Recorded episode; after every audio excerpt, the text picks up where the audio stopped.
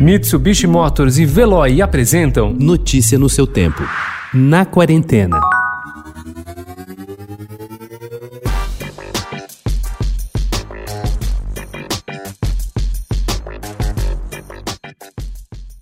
Em 2015, uma cena comovente circulou pela imprensa mundial. Um serviço de assistência médica holandês levou uma senhora em estado terminal para uma visita privada ao Rijksmuseum em Amsterdã, onde ela pôde realizar seu último desejo: apreciar de perto um famoso autorretrato de Rembrandt. Recentemente, o mestre holandês foi o centro de uma nova ação na cidade. Desta vez, para contornar as restrições do momento, foi o próprio museu que fez circular entre 30 casas de repouso da região uma reprodução em tamanho real da pintura A Ronda Noturna, tida como uma das grandes realizações do barroco europeu. Em momentos de crise, obras podem trazer consolo e aprendizado.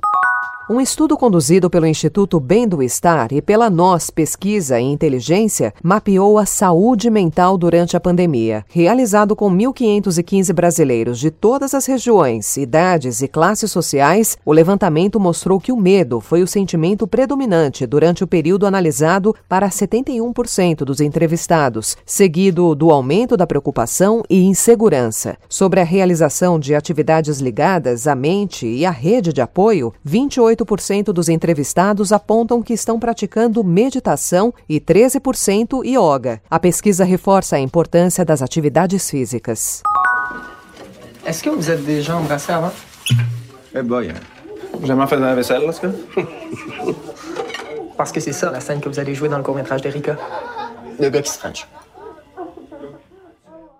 Javier Dolan virou um caso em Cannes quando apresentou Eu Matei Minha Mãe em 2009.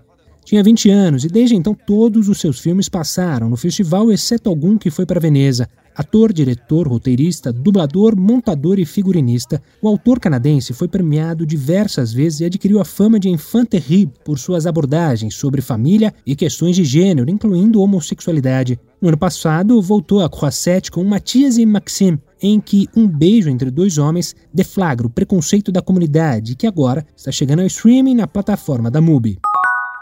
O que eu, gosto muito do CPT é, é, do processo que a gente cria, porque a gente faz o ator né, para fazer espetáculo, ele faz naquele ano o espetáculo, no segundo ano, terceiro ano, mas não é ali que o CPT começa a atuar. O CPT começa a atuar depois de 10 anos, você está saindo, está vivendo. Um dos maiores encenadores do teatro brasileiro, Antunes Filho, era um artista irrequieto, incomodado com os rumos da dramaturgia nacional e também com a forma de falar de muitos atores, padronizados e seguindo regras televisivas. Ele conseguiu abrigo no Centro de Pesquisa Teatral, o CPT, Laboratório Permanente de Produções Cênicas, criado em 1982 pelo SESC e que logo passou a sua coordenação. Com a morte dele no ano passado, temeu-se que o laboratório perdesse o brilho e até corresse corresse o risco de fechar, mas o seu legado será lembrado por meio de uma programação online, que começa nesta terça-feira com um leque de opções que incluem seminários, bate-papos, debates, ateliês de dramaturgia, mostras digitais do acervo, laboratórios, cursos, entre outros. Notícia no seu tempo. Oferecimento: Mitsubishi Motors e Veloy. Se precisar sair, vá de Veloy e passe direto por pedágios e estacionamentos. Aproveite as 12 mensalidades grátis. Peça agora em veloy.com.br e receba seu adesivo em até 5 dias úteis. Veloy, piscou, passou.